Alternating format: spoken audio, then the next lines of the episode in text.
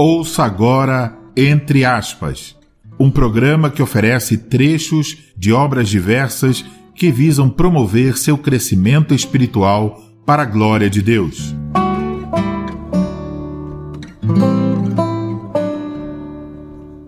Ouça agora o trecho do livro Fidelidade, escrito por Douglas Wilson, publicado pela editora Clira.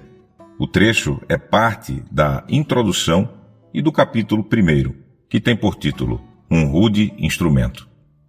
Não que isso seja uma descoberta ou novidade, mas vivemos em um tempo no qual a fidelidade sexual está sob ataque. Embora a imoralidade não seja algo novo no mundo, certos aspectos de nossa situação atual são relativamente novos. A novidade de nossas circunstâncias é que, impulsionada pelas forças do relativismo, nossa cultura está atacando por todos os lados, pela primeira vez em milênios, o próprio conceito de fidelidade sexual. Desde o princípio, o crente tem a responsabilidade de se levantar contra as várias tentações à frouxidão dos padrões sexuais. Por causa do sucesso do Evangelho, as nações influenciadas por ele chegaram, no decurso de séculos, a reconhecer a retidão essencial da moralidade sexual cristã. Isso não significa que tal moralidade fosse consistentemente praticada, senão que o padrão bíblico se tornou uma norma cultural. A palavra não estava na tábua dos corações humanos, mas ao menos tinha sido inscrita em tábuas de pedra. O tema deste livro é sexo e por isso quero discutir a respeito do obsceno.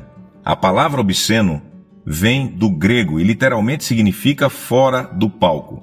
Aquelas coisas que não se devem fazer de modo algum e aquelas que não devem ser feitas em público são todas elas obscenas quando feitas em público.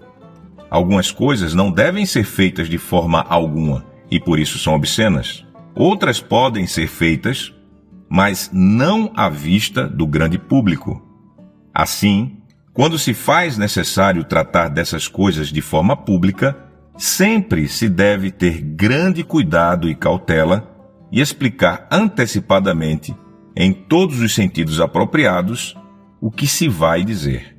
E mesmo então, isso somente deve ser feito à medida que for necessário tudo que sai de nossa boca e processadores de textos deve ser útil para edificação. Efésios 4:29.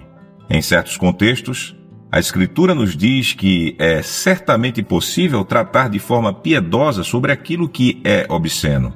Certas coisas que são obscenas são perfeitamente lícitas. A vida amorosa de um casal casado é certamente algo que acontece fora de cena. Mas, fora de cena não significa em segredo. É fato notório que um casal casado mantém relações sexuais. Quando a Escritura trata de tais coisas, ela o faz com propriedade e lança sobre isto um véu. Mas o véu não é completamente opaco. Por exemplo, podemos aprender muito sobre a licitude da euforia sexual por meio do Cântico dos Cânticos de Salomão.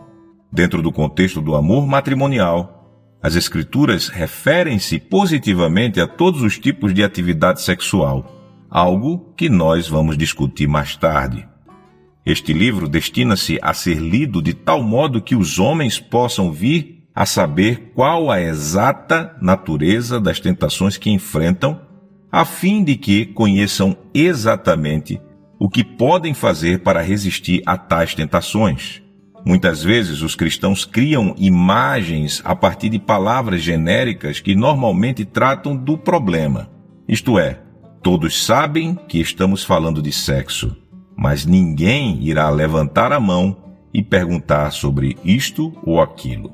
Assim, o ensino específico é ainda evitado. E quando os cristãos chegam ao específico, ao invés de nos contar o que a Bíblia ensina, provavelmente irão nos dizer o que os terapeutas sexuais do mundo querem que saibamos sobre como prolongar o orgasmo. Precisamos saber o que a Bíblia especificamente ensina e aplicar isto de modo específico às nossas próprias situações. Por exemplo, Jesus nos diz que cobiçar uma mulher é o mesmo que cometer adultério com ela. Mas o que significa essa cobiça? Do que exatamente estamos falando? A resposta é que a cobiça está no homem que se vê ou se imagina estando com uma mulher em alguma situação sexual e que, consequentemente, tem uma reação fisiológica, geralmente manifestada por uma ereção. Ele está excitado e fisiologicamente interessado numa relação sexual de algum tipo. Essa relação pode ser com sua esposa, enquanto imagina outra mulher, ou com uma mulher que não a sua esposa, ou consigo mesmo por meio da masturbação.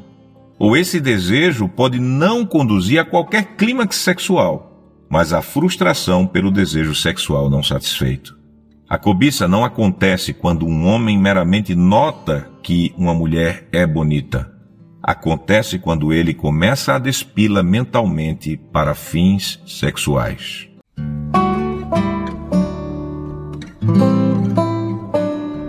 Você acabou de ouvir Entre aspas. Estimulamos você a adquirir a obra completa. Desse modo, você tanto obterá boa literatura quanto contribuirá com nossos apoiadores.